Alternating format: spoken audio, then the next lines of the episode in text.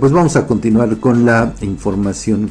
A propósito de lo que le hablábamos con el tema que iniciamos este espacio informativo, le vamos a hacer un recuento de pues los hechos violentos protagonizados por estos jovenzuelos conocidos como mis reyes y bueno pues eh, fíjese que estudiantes de las mejores instituciones de Puebla bueno de algunas en las que sus padres pagan costosas colegiaturas para que tengan acceso a los mejores planes de estudio se supone pues mis reyes de familias acaudaladas se han visto involucrados este año en diversos actos de violencia que se han viralizado en las redes sociales y aquí vamos a iniciar con el recuento. Fíjese, en junio pasado se registró una pelea entre alumnos del Benemérito Instituto Normal del Estado de Puebla, que dejó una mujer y un hombre lesionados, que tuvieron además que ser hospitalizados. Estos hechos ocurrieron en calles de la colonia Aquiles Cerdán, allá en Puebla. A mediados de septiembre, al menos siete juniors le propinaron una golpiza a Ernesto N. en la zona de antros de Puebla, conocida como La Estrella. Los responsables fueron identificados como estudiantes del Tecnológico de Monterrey Puebla y también de la Universidad Anáhuac, instituciones que después anunciarían la expulsión de estos juniors.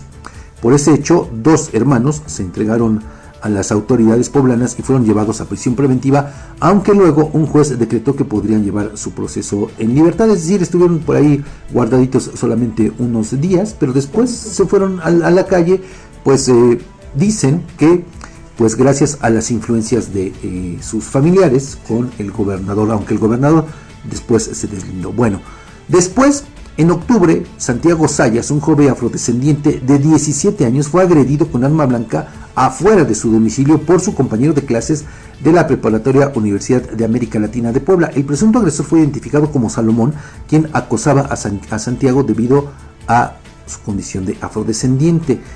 El 14 de noviembre, una persona en situación de calle, incluso acá también se, lo referimos, fue agredida en el municipio de Atlisco por un grupo de mozalbetes que incluso grabaron el hecho, lo difundieron en redes sociales para luego huir corriendo. Es decir, graban el hecho cuando eh, va esta persona en situación de calle en una acera caminando, entonces este sujeto corre y la agrede, le propina una patada, lo tira al suelo, eh, lo, golpea y después se echan a correr, ¿no?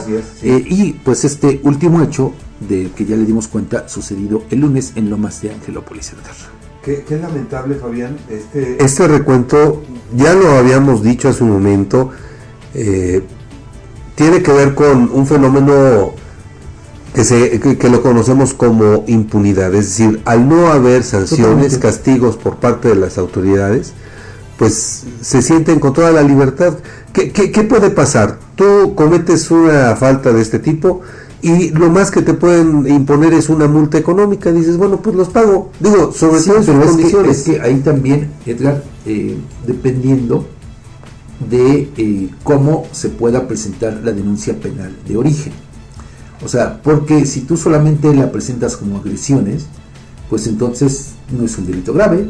Y por eso, en, en, en, de acuerdo con lo que dicen algunos abogados, yo he visto que en algunos casos refieren que para sí que haya alguna eh, sanción eh, de cárcel, pues tendrías que presentar en todo caso, eh, por lo menos para que así quede asentado, como intento de homicidio, ¿no? Para que pudiera prosperar. Digo, ya quizá en las investigaciones pues toman otro cauce estas mismas, pero de entrada pues sería un elemento como para evitar que todo quedara así, porque como en el caso de este chamaquito, lo único que va a suceder es que, digo, aun cuando ya la denuncia penal no es un delito grave, son lesiones, pues no pasa absolutamente nada, no va a pasar nada, ¿no? Pese a que estas agresiones, con toda premeditación, alevosía y ventaja, tienen la finalidad de dañar no, claro, claro, gravemente a la víctima, ¿eh, Fabián? o sea, lo hemos visto.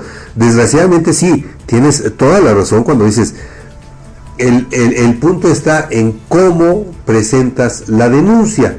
Lo decía, y lo decíamos a propósito de lo ocurrido, de lo que nos mostraron ayer en, los videos de esta gresca ocurrida en Coapiaxtla, como el conductor, con, o sea, con toda la premeditación y todo, era, eso, digo, visto quizá desde esta, desde este lado, sería un intento de homicidio. Sí, claro, claro. ¿no? Y aquí, digo, a lo mejor va mucha gente a pensar, bueno, pues es que solamente se trató de un golpe, una fractura en la nariz, sí, pero no sabemos si como resultado de alguno de esos golpes, le pega y pudo perder la vida este joven. Por eso yo hablo de esa importancia en el momento en que se presenta la denuncia penal. Así es. Porque dependiendo, repito, de esta, pues se podrían encontrar algunos otros elementos que podrían darle un cauce distinto. Aunque, dijo, duele decirlo, pero tratándose de gente con dinero, ¿no?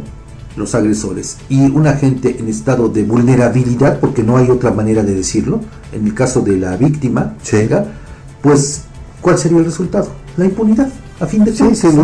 Y aparte de todo esto, ahorita le vamos a compartir lo que dice el gobernador de, sobre este tema, pero fíjese, aquí también hay un tema que llama mucho la atención y es el que no hemos visto como medios de comunicación, me refiero a esta condición de este menor de edad también, así tenga 17 años, pero no deja de ser un menor de edad, la víctima que estaba trabajando en esta empresa de seguridad.